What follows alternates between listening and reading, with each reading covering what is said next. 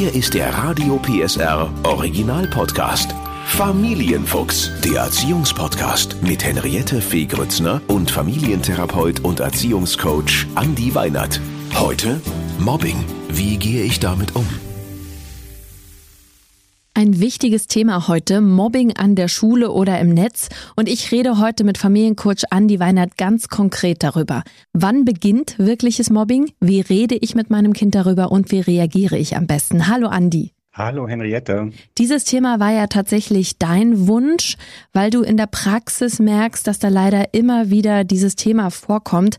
Und deswegen meine erste Frage gleich aktuell. Hast du das Gefühl, dass die Fälle zunehmen? Also ich habe das Gefühl, dass ein zunehmendes Bewusstsein dafür entsteht, dass es verschiedenste Kontexte an Schulen gibt, an denen das auch ein Thema werden kann. Ich würde nicht unbedingt sagen, dass es zugenommen hat. Mhm. Ich würde eher sagen, dass wir mittlerweile, weil wir das Bewusstsein für solche Gewaltdynamiken ja auch aktiv fördern, verschiedenste Schulprogramme mittlerweile der Landesschulbehörden ähm, sich auch darauf ausrichten, dahin zu schauen. Und weil letztlich auch jede Klasse Mobbingpotenzial auch hat, wir heute anders damit umgehen, als wir es vielleicht noch vor 30 Jahren gemacht haben, wo man so gesagt hat, ach, wir winken mit der Hand ab und äh, bagatellisieren das dann und sagen, ach, das ist schon alles nicht so schlimm, das wird schon gehen. Und deswegen finde ich gut, dass wir heute drüber sprechen und nicht sagen, ja, das ist ein Randthema, das betrifft uns nicht, weil es im Umfeld eben doch schnell sein kann, dass es doch jemanden betrifft und wir da auch nicht wegschauen sollten.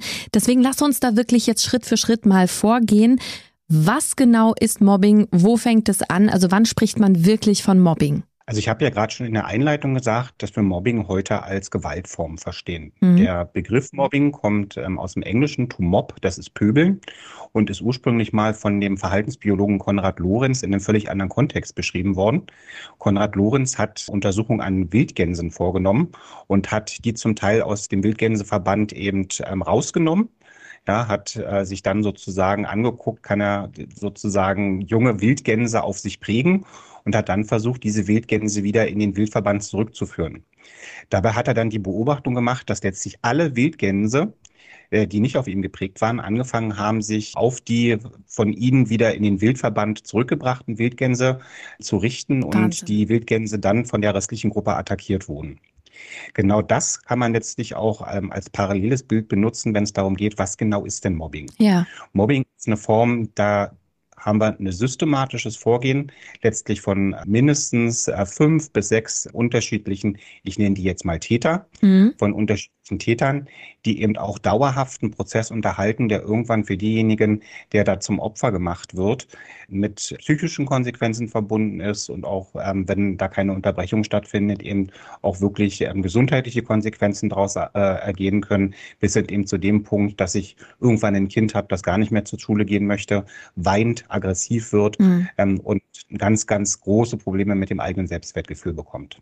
Jetzt könnte man ja sagen, wenn ein Kind gemobbt wird, dann wird es mir das schon sagen. Warum fällt es den Kindern, vielleicht kannst du da auch aus deiner Praxis erzählen, selbst wenn wir ein vertrauensvolles Verhältnis haben, so wahnsinnig schwer darüber zu reden, dass es gemobbt wird oder vielleicht hat es ja gar kein Bewusstsein, dass das Mobbing ist, aber dass die anderen äh, mehr als nur ärgern. Warum ist das so schwer darüber zu sprechen? Also ich glaube, ganz, ganz oft ist es so, dass wenn man sich anschaut, wer ist dann letztlich auch stärker in der Gefahren- oder Risikosituation zu Mobbingopfer zu werden, dann sind das oft Kinder, die auf der einen Seite schon introvertiert sind. Das heißt also, das sind Kinder, die ohnehin schon nicht so ganz stark in der Gruppe sind. Und dann sind das oft auch Kinder, die natürlich irgendwo äußerliche Veränderungen auch zeigen. Ne? Mhm. Also mhm. die kann man zum Teil gar nicht verändern. Also das Kind hat beispielsweise Übergewicht, ähm, das Kind trägt vielleicht auch Kleidung, ähm, die in der Familie vielleicht schon mal ein Vorkind getragen hat.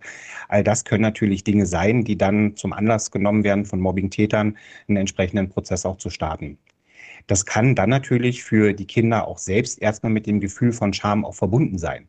Mhm. Ne, und genau das ist eigentlich dann die Begründung für deine Frage, warum fällt das manchen Kindern so schwer?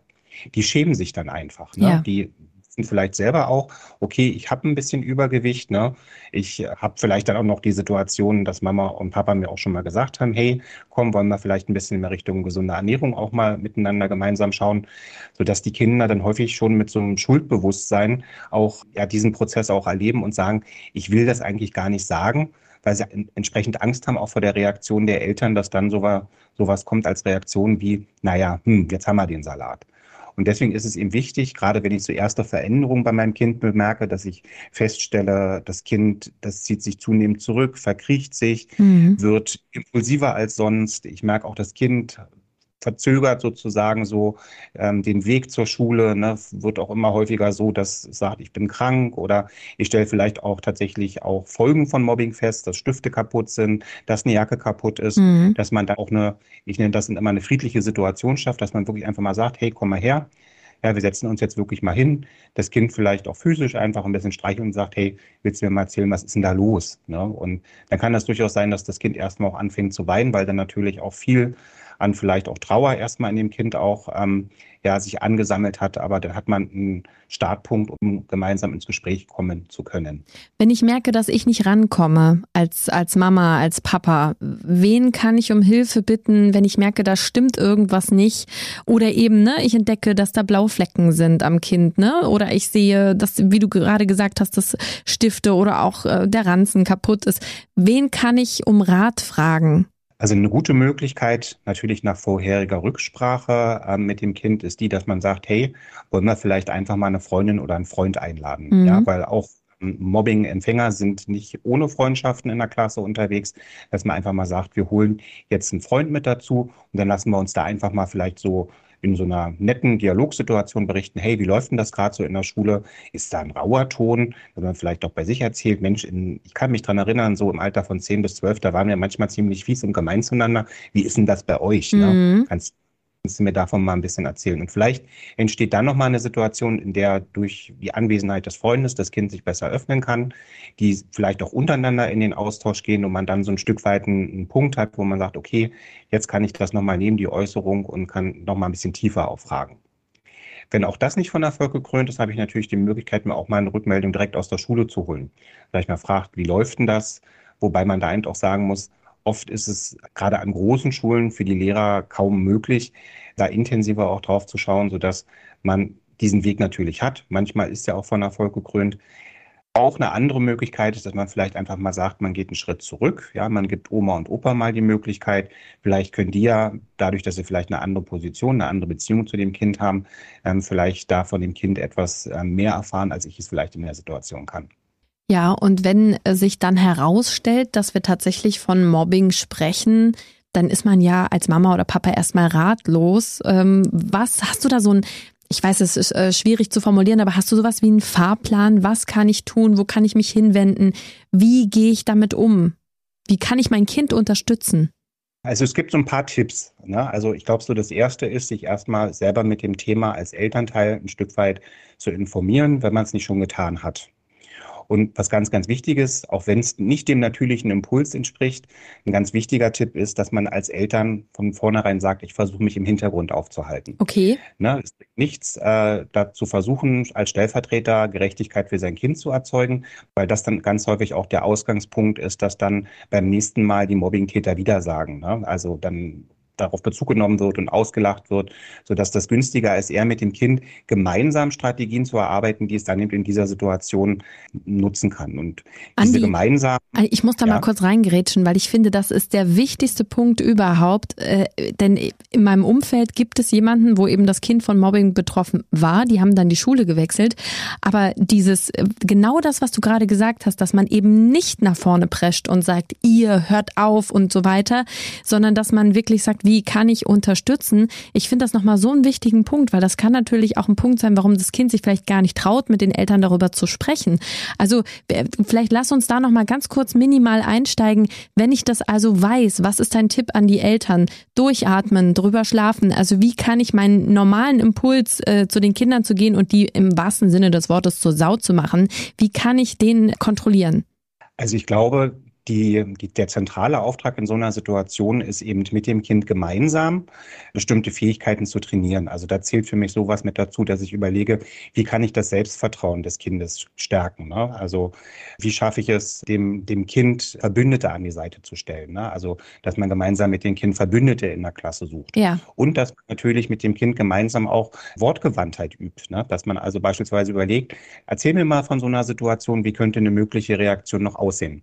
Und dann, das ist ja auch eine ganz wichtige und wertvolle Lernaufgabe, ne, vielleicht auch zu gucken, Das gelingt nicht von einem Tag auf den nächsten, aber wie kann ich das Kind darin fördern, dass es auf Beleidigung weniger reagiert und vielleicht irgendwann gar nicht mehr reagiert? Mhm, mhm. ne, weil jedes Mal, wenn, ähm, das ist ja das zentrale Ziel der Täter, jedes Mal, wenn das Kind irgendeine Beleidigung an den Kopf geworfen bekommt und das dann auch noch in sich eindringen lässt, dann ist das natürlich eine intensive Kerbe, die der Täter da schlagen kann. Und wenn es mir gelingt, darauf nicht mehr zu reagieren, dass das an mir abprallt, dann ist das natürlich irgendwann auch für den Täter langweilig und dann wird er das irgendwann auch schon deswegen sein lassen.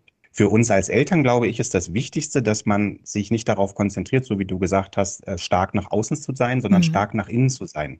Mhm. Das heißt also, eine starke Familie darstellen, dem Kind Sicherheit und Geborgenheit anbieten, familiären Rückhalt für das Kind ähm, auch darstellen ne, und auch wirklich äh, sagen, wir werden das als Familie gemeinsam schaffen. Ja, und das ist auch unabhängig von der Familiengröße, ne, dass man da also auch wirklich sagt, wir sind für dich da. Und wenn es in der Schule gerade nicht so läuft, du hast zumindest die Sicherheit, dass wir zu Hause hier wissen, dass diese Beleidigungen nicht richtig sind und dass wir komplett hinter dir stehen und dich darin stärken wollen, dass du dich da entsprechend auch gegen wehren kannst. Andi, ich finde wirklich, das ist ein ganz wichtiger Punkt, den du da angebracht hast, dieses gemeinsam, ja, wir als Team machen uns jetzt stark und nicht ich als Mama oder Papa stelle mich vor dich und verteidige dich. Denn ähm, das ist eigentlich, wird mir jetzt nochmal klar, wo du das so formuliert hast, genau das, was wir ja machen, auch fürs Leben später. Ich meine, leider kann einem das ja auf Arbeit, wenn man erwachsen ist, auch passieren, dass man sagt, mhm. wie, wie kann ich dich stark machen für diese Welt da draußen? Genau das, ja, weil zum Schluss geht es darum, ähm, ein adäquates Konfliktverhalten zu lernen und auch zu gucken, wie kann ich mit Situationen, wo mir Gewalt begegnet, auch besser umgehen. Trotzdem nochmal die Frage, um da gut durchzukommen, an welchem Punkt würdest du vielleicht doch mit der Schule sprechen als Eltern oder würdest eben doch auch professionelle Unterstützung suchen? Und wo finde ich die? Ähm, vielleicht zum ersten Teil der Frage. Ne? Ich glaube, ein Punkt, an dem man dann auch sagen muss, ähm, da muss auch ein Gespräch dann irgendwann mit der Schule geführt werden, ist, wenn ich also wirklich merke, dass mein Kind dauerhaft Schaden erleidet. Genau mhm. das Gleiche finde ich, sollte man tun, wenn beispielsweise jetzt äh, Jugendstraftaten ähm, im Raum stehen. Das heißt also, das Kind mit einem Messer bedroht oh wird, oh dem Kind äh, Geld weggenommen wird oder man eben auch wirklich merkt, also das, das nimmt jetzt eine Dimension an, von der man sagen muss, da ist es auch wichtig, die Schule zu informieren. Ja. Wenn ich merke, dass solche Themen ähm, das Ganze auch überlagern, dann äh, ist das auch so, dass ich natürlich dann auch die Verpflichtung habe, mit der Schule Kontakt aufzunehmen, weil es eben dann auch darum geht, zu gucken, ist mein Kind das einzige Kind, was davon betroffen ist, oder gibt es vielleicht auch noch andere Kinder, die noch gar nicht als solche bekannt sind. Wenn ich jetzt für mich selber merke, dass ich in dieser Situation nicht so vorankomme, wenn ich stark verunsichert bin als Elternteil, dann ist das, glaube ich, auch der richtige Punkt, mit ja, Fachleuten zu sprechen. Genau das Gleiche gilt dafür, wenn ich merke, mein Kind fängt an, psychosomatische Beschwerden zu entwickeln, ähm, wird jetzt selber auch immer aggressiver, ähm, zieht sich immer mehr auch zurück. Auch dann ist es günstig, ähm, entweder mit ähm, dem Schulpsychologen, wenn es den gibt, oder dem Schulsozialarbeiter vielleicht Kontakt aufzunehmen in den allermeisten Fällen können die dann auch schon ein Stück weit als, ja, neutralere Personen auch da nochmal schauen, okay, dann machen wir das über die Schule oder ist es günstiger vielleicht auch nochmal sich einen Termin irgendwo bei einem Experten auch zu holen. Oder, und das finde ich eigentlich eine ganz schöne Geschichte, es gibt im gesamten Bundesgebiet kostenfrei eine Nummer gegen Kummer, so nennt die sich. Das ist eine telefonische Beratung, die können Kinder in Anspruch nehmen. Wenn sie merken, sie kommen nicht weiter, die Telefonnummer da lautet 0800 111 0333. Und auch wenn Eltern telefonische Beratung brauchen, nicht weiterkommen, nicht wissen, was kann ich jetzt noch tun, wie soll ich mich verhalten, auch da gibt es eine kostenfreie Rufnummer im ganzen Bundesgebiet geschaltet. Das ist die 0800 dreimal die 1 0550. Die Nummer gegen Kummer äh, für Kinder, die kenne ich, aber dass Eltern tatsächlich, dass es da auch eine Telefonnummer gibt, wo Eltern sich hinwenden können, das war mir neu. Gibt's aber. Also kannst du ist klug, denn das ist ja gut, das, was wir mal gesagt haben. Total, dass man eben auch sagen kann, ich bin in so einer Situation, was mache ich denn jetzt? Ne? Da reicht ja manchmal auch ein Impuls äh, zu sagen, dass, mhm. das würde mir jetzt erstmal äh, weiterhelfen. Was mache ich denn, gesetzt den Fall, ähm, es ändert sich nichts, die Schule greift vielleicht auch nicht genug ein. Ähm, wann sagst du, ist der Moment für einen Schulwechsel? Also grundsätzlich ist das für mich immer der letzte Schritt. Ne? Also man hat ja auch die Möglichkeit, jetzt neben dem Schulpsychologen oder dem Schulsozialarbeiter, den es an der Schule gibt, es gibt ja auch noch Beratungsstellen für Eltern, es gibt auch Jugendberatungsstellen, die dann jeweils regional immer recht gut zu finden sind. Da ist man mit einer kurzen Internetrecherche immer bei einer guten Anlaufstelle. Und was man, glaube ich, auch nochmal für alle Eltern festhalten muss, es gibt mittlerweile von ja, in, in allen Bundesländern denen eine verbindliche Vorgabe, wie mit Verdachtsfällen von Mobbing umzugehen ist. Okay. Das ist auch ein Algorithmus, der sehr, sehr oft dann auch von den Schulbehörden sehr, sehr genau mit beobachtet wird, sodass weil das kann es ja auch geben, wenn dann beispielsweise ein Schuldirektor in solche Prozesse mit involviert ist oder die Lehrerschaft mit involviert ist, man dann da auch gucken kann, ist es vielleicht nicht nur ein Klassenproblem, sondern wird daraus ein Schulproblem. Ja. Ich aber wirklich merke, mein Kind kommt in dieser Klasse nicht mehr an. Ja, also da ist jetzt einfach, ich nenne es jetzt mal zu viel verbrannte Erde entstanden. Ich habe vielleicht auch das Vertrauen in die Schule verloren. Ich habe das Vertrauen in den Klassenleiter verloren. Das Kind äußert diesen Wunsch auch, dann ist es, glaube ich, schon wichtig, auch, dass man sich dann entsprechend gemeinsam nochmal in der Familienkonferenz überlegt, was ist denn sozusagen dann die Hoffnung mit zum Schulwechsel auch? Und dass man dann auch entsprechend offen und Transparenz bei dem Schulwechsel erstmal auch äh, mit der Situation umgeht. Wobei man da eben auch nochmal diese Chance gleich wieder nutzen kann. Es gibt ja auch jede Menge Projekte, die im Bereich der Mobbingprävention auch ansetzen. Das heißt, dass man das Kind gar nicht erst in den Brunnen fallen lässt, das sind solche Projekte, die arbeiten beispielsweise mit Anti-Mobbing-Vereinbarungen, die man äh, innerhalb der Klasse schließen kann. Und es gibt eben auch mittlerweile gute Mobbing-Interventionsprojekte, die professionell durchgeführt werden kann. Es gibt beispielsweise die FASTA-Methode oder es gibt auch eine Methode, die nennt sich Staffelrad. Es gibt den No-Blame-Approach, den Laien wird das jetzt nicht sagen, aber die Fachleute ähm, können damit was anfangen. Da kommt dann letztlich ähm, derjenige, der als äh, entsprechender Anti-Mobbing-Berater geschult ist, kommt in die Klasse, in der das gerade passiert und äh, versucht letztlich da auch diesen momentan gewaltsamen Konfliktprozess in einen positiven, ein positives Klassenerleben zurückzuführen.